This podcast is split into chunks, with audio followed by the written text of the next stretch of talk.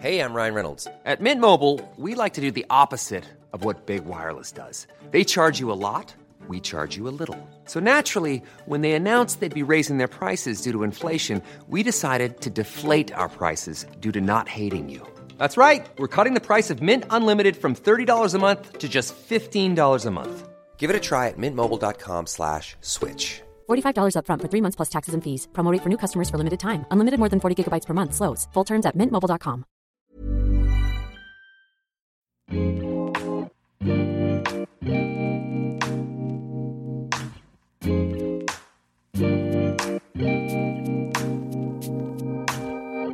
à tous, bienvenue sur le comptoir de la psychologie. Nous allons pouvoir parler aujourd'hui des fantasmes. C'est un sujet qui j'espère va vous intéresser.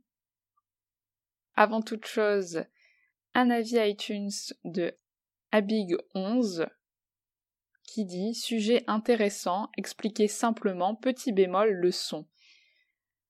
Donc je voulais revenir rapidement où c'est vrai qu'il y a eu un petit euh, souci, enfin un gros souci parce que ça m'a pris énormément la tête.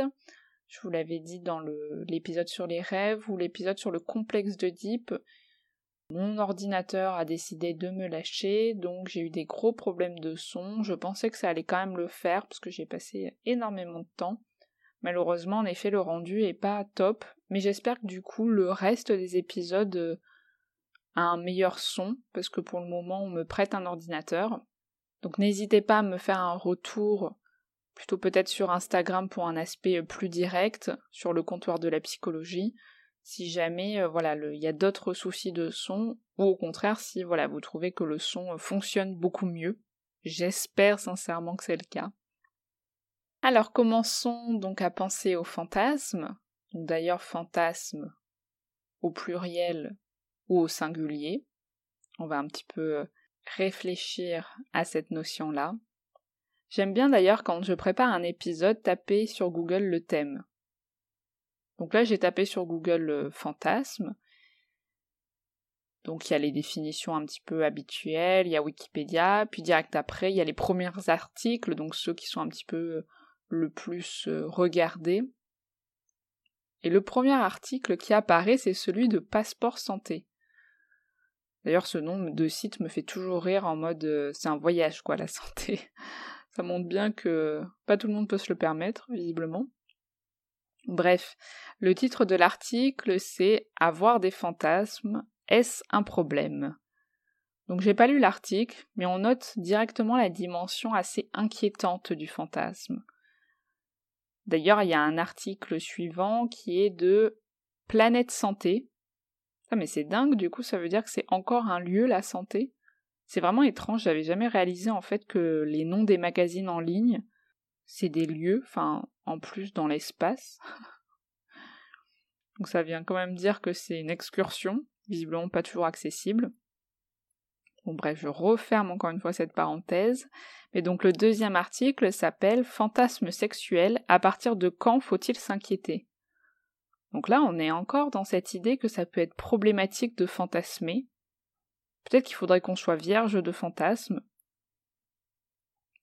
Et alors un autre article qui s'appelle Sexo, le top 10 des plus grands fantasmes des femmes. Donc c'est intéressant parce que visiblement il y a quelqu'un qui connaît le top 10 des femmes.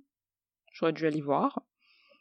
Donc il y aurait quelque chose de l'universalité des fantasmes. Peut-être du côté de, de l'inné, donc on aurait tous les mêmes fantasmes. Et d'ailleurs, ça montre que le fantasme est directement lié à la scène sexuelle. Vous allez voir qu'en fait, c'est pas le cas en psychanalyse. Et oui, la psychanalyse, ce n'est pas que le territoire du sexe, justement, si on continue à penser en termes de lieu. Mais je vais aborder en dernière partie quand même des réflexions autour du fantasme sexuel. Vous inquiétez pas, je sens que ça va aussi vous intéresser de, le penser comme tel. Donc on peut voir en tout cas que le fantasme, c'est quelque chose qui porte, mais qui vient aussi effracter, qui vient bousculer. D'ailleurs, c'est pas si étonnant que ce soit effrayant, parce que fantasme, ça vient du latin fantasma, ça veut dire fantôme. Donc on est à cette jonction-là. Est-ce que c'est de l'ordre de l'hallucination, le fantasme Ou est-ce que c'est peut-être justement trop réel? Donc une production interne qui serait particulièrement anxiogène. Le fantasme, c'est aussi le créateur du traumatisme interne en psychanalyse. C'est-à-dire que le fantasme, ça peut heurter. C'est assez dingue quand on y pense parce qu'on se dit qu'on peut être notre propre créateur du traumatisme. C'est-à-dire que dans notre scène interne, dans notre théâtre privé, le fait même de penser peut parfois être très persécutant, très traumatisant. Ça me fait penser d'ailleurs au fantasme de culpabilité où on peut dans notre fonctionnement interne, dans notre chez nous, être notre propre bourreau par nos fantasmes. Je vais d'ailleurs préparer un épisode sur la culpabilité parce que c'est un thème euh, que j'apprécie particulièrement et qui m'a été euh, beaucoup demandé. Enfin, j'apprécie. oui, oui, j'adore la culpabilité. Non, c'est que j'aime en tout cas réfléchir à cette notion-là parce que ça fait partie de beaucoup de souffrance alors que c'est un sentiment qu'on se crée de toutes pièces, qui est entre nous et nous. En tout cas, pour le fantasme, si on y pense bien, il est autant valorisé qu'il est inquiétant. D'ailleurs, il y a plusieurs fantasmes qui sont de l'ordre de l'interdit, en tout cas très peu autorisés, dans les règles de la société, comme le sadomasochisme par exemple. Et si on revient à la psychanalyse, Freud il va donner beaucoup de place au fantasme. Ça va lui permettre de penser l'importance que celui-ci peut apprendre dans notre santé mentale. Au départ, Freud y va penser que les traumatismes sont les résultats d'un événement extérieur. Il part du constat en prenant en charge les hystériques. Je prépare un épisode aussi euh, sur les hystériques. Je vous fais à chaque fois des petits teasings comme ça euh, dans mes épisodes. Mais donc en fait, Freud va se dire que c'est quand même assez particulier parce que les hystériques de l'époque auraient toutes vécu le même traumatisme. En plus, Freud va se rendre compte qu'il a des signes similaires, sans se dire pour autant que son père aurait abusé de lui. Donc il va se rendre compte que ce n'est pas l'événement extérieur qui prend sens, mais c'est ce qui va se passer à l'intérieur de nous. Alors déjà, on n'a aucun accès à la réalité extérieure, et même si on pouvait imaginer que ce soit possible, ce qui fait aujourd'hui symptôme, c'est la réalité interne, c'est comment on vit cela. Donc il abandonne cette théorie qu'il avait appelée neurotica, donc une théorie de la séduction qui faisait fantasme, et qui faisait donc trauma. il va penser que ce fantasme, c'est une production interne, sortie de notre monde inconscient, située dans un hors contrôle, hors maîtrise. Ce qui se passe dans notre réalité interne, psychique, peut prendre autant de place que ce qui se passe dans la réalité externe. Par exemple, penser l'abus sexuel peut être autant traumatique, du moins aussi traumatique, que l'abus sexuel effectif. Il ne s'agit pas bien entendu de remettre en question l'abus réel, hein, qui est un traumatisme dévastateur. Fantasme, en fait, ça ne veut pas dire que c'est du faux. Fantasme, ça veut dire que c'est une formation psychique du souvenir, d'une scène, d'une émotion, d'une image, qui peut être en lien totalement avec la réalité. C'est plutôt penser que l'activité même de penser autour de ça peut être tout autant traumatisante, peut être tout autant envahissante. Il peut y avoir des images mentales qui peuvent être créées ou recréées à partir d'un événement externe qui peuvent être très déstabilisantes. Donc Freud, il va comprendre qu'on peut avoir une interprétation de quelque chose, mais ce n'est pas la chose en elle-même. Vous allez me dire, c'est toute la question du subjectif aussi, du fait qu'on regarde avec nos, avec nos propres yeux. Alors oui, mais pas uniquement. Parce qu'on peut avoir l'impression qu'on ne s'occupait pas de nous étant enfants, par exemple, ou alors que notre parent n'était jamais présent, et peut-être qu'en effet, c'était le cas, mais peut-être pas, et en fait, peut-être qu'on s'en fiche, que ce qui compte, c'est la nature de notre pensée, donc de notre fantasme. C'est-à-dire qu'aujourd'hui, ce qu'on a vécu, c'est l'absence du parent. La réalité interne a autant de poids que la réalité externe. D'ailleurs, Freud va dire qu'il croit au hasard extérieur, mais il ne croit pas au hasard intérieur. Le fantasme, lui, il fait sa vie, il est assez autonome, c'est-à-dire qu'il n'est pas trop dépendant de la réalité extérieure. Il peut l'être, mais si des fois il est trop envahissant, trop à risque pour notre bien-être mental ou notre fonctionnement, il est mis au placard du refoulement. Parce que dans l'inconscient, il n'y a pas de signe de la réalité extérieure. Il n'y a pas quelque chose qui vient confirmer ça.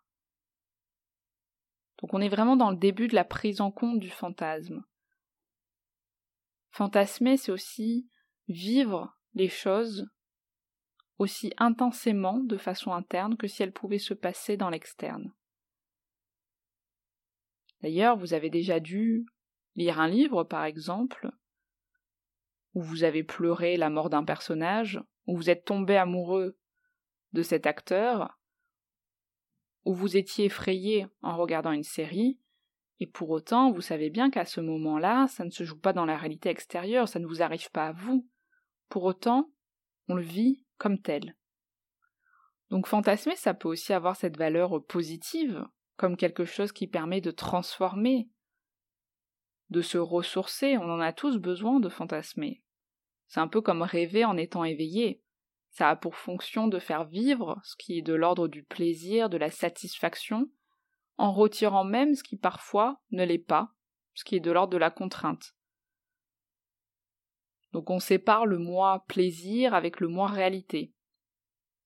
Donc on peut prendre le point de départ avec quelque chose qui a existé, une scène, une rencontre, une relation avec quelqu'un, et on peut aussi reconstruire, accommoder, transformer, faire, faire vivre plus longtemps.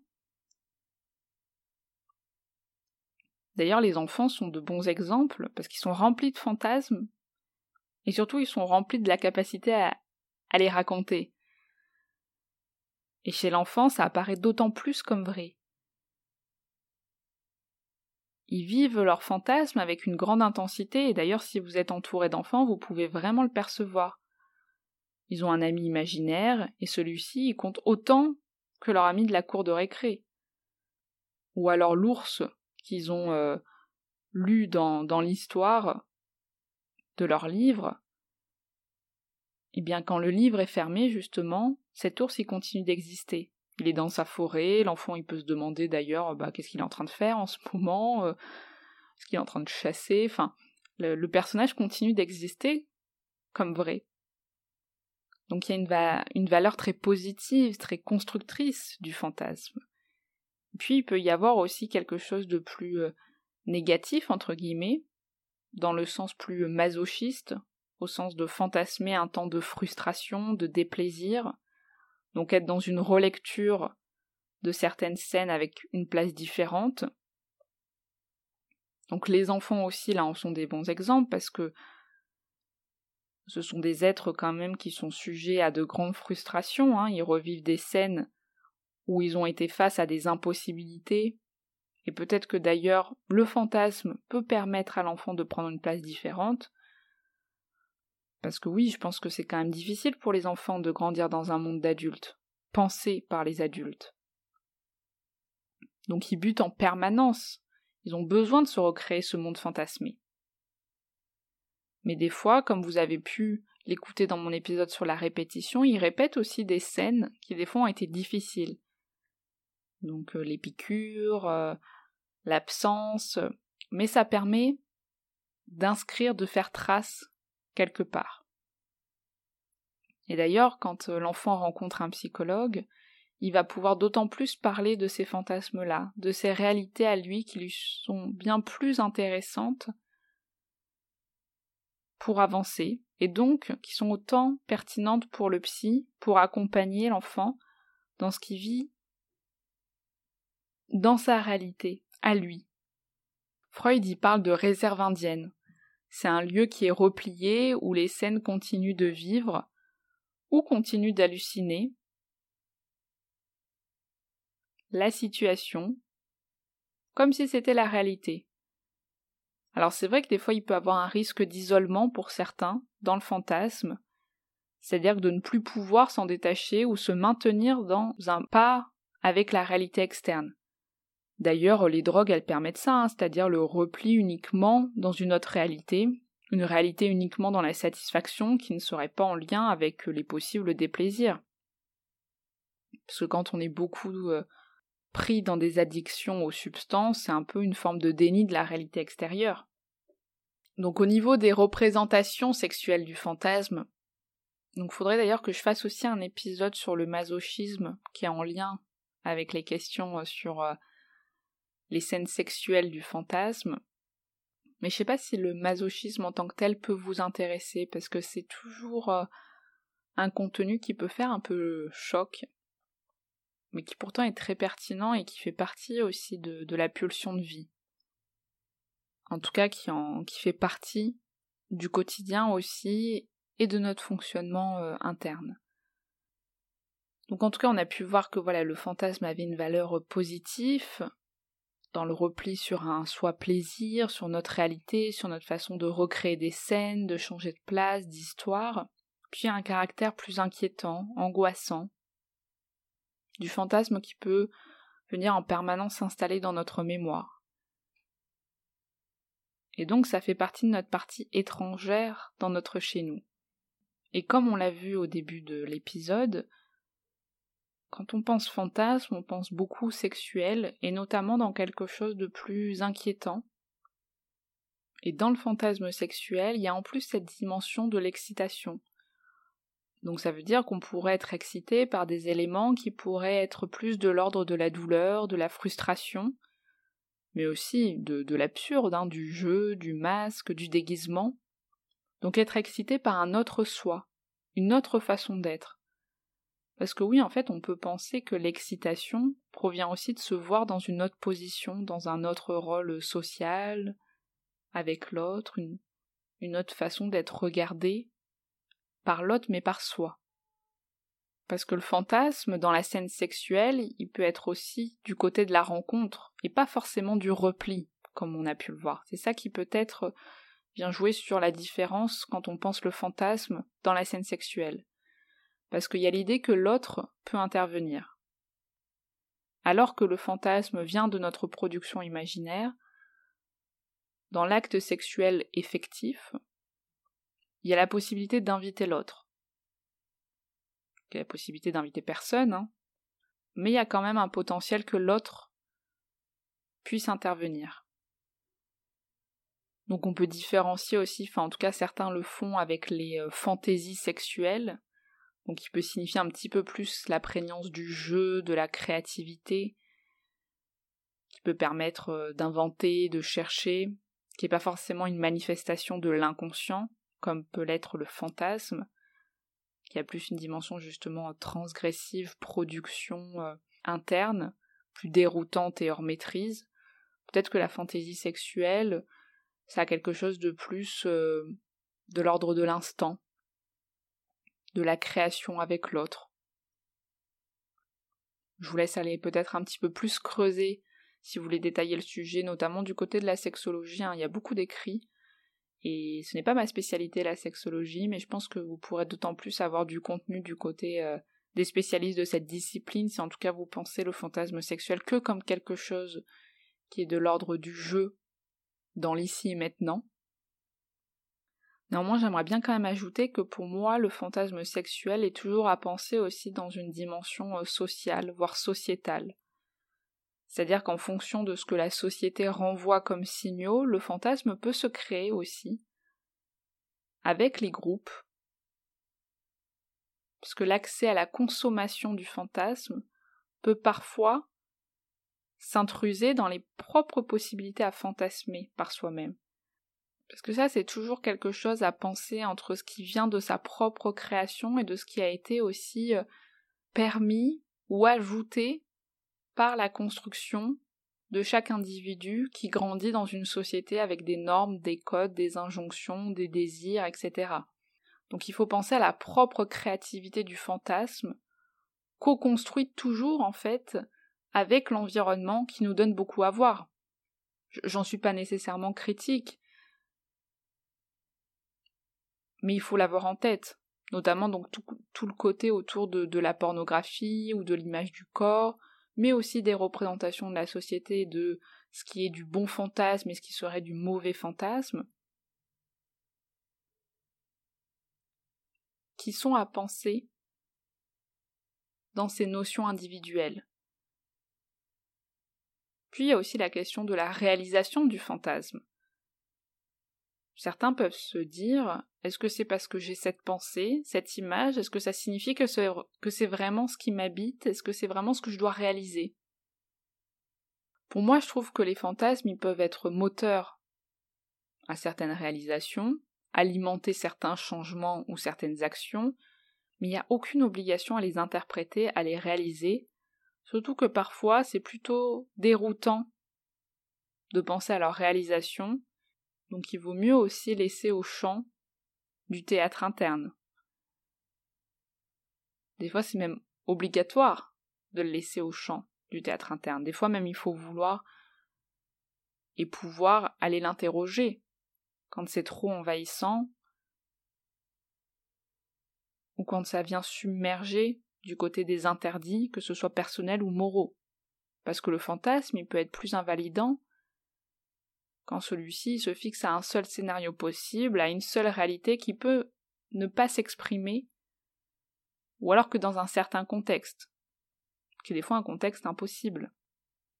Donc l'essentiel, c'est surtout de penser le fantasme aussi comme processus de transformation, de questionnement, de qu'est-ce qu'ils peuvent venir dire, ou au contraire, permettre, du côté de l'agir, du changement. Le fantasme, c'est toujours une fiction, mais comme le rêve, il peut nous permettre d'associer du côté de nos désirs, et donc de pouvoir, si c'est un souhait, mettre à profit des changements dans la réalité externe. Et vous, est-ce que vous avez justement des représentations, des idées, des réflexions autour du fantasme? Je serais ravie en tout cas d'entendre vos retours, donc n'hésitez pas à me les partager. Je vous souhaite une bonne journée, une bonne soirée, et on se retrouve la semaine prochaine. Salut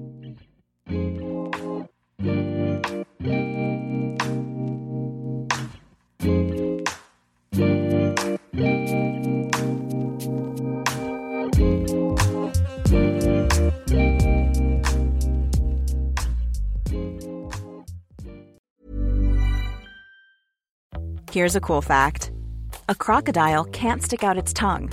Another cool fact you can get short term health insurance for a month or just under a year in some states. United Healthcare short term insurance plans are designed for people who are between jobs, coming off their parents' plan, or turning a side hustle into a full time gig. Underwritten by Golden Rule Insurance Company, they offer flexible, budget friendly coverage with access to a nationwide network of doctors and hospitals. Get more cool facts about United Healthcare short term plans at uh1.com. Planning for your next trip? Elevate your travel style with Quince. Quince has all the jet setting essentials you'll want for your next getaway, like European linen, premium luggage options, buttery soft Italian leather bags, and so much more. And it's all priced at 50 to 80% less than similar brands. Plus, Quince only works with factories that use safe and ethical manufacturing practices. Pack your bags with high-quality essentials you'll be wearing for vacations to come with Quince. Go to quince.com slash trip for free shipping and 365-day returns.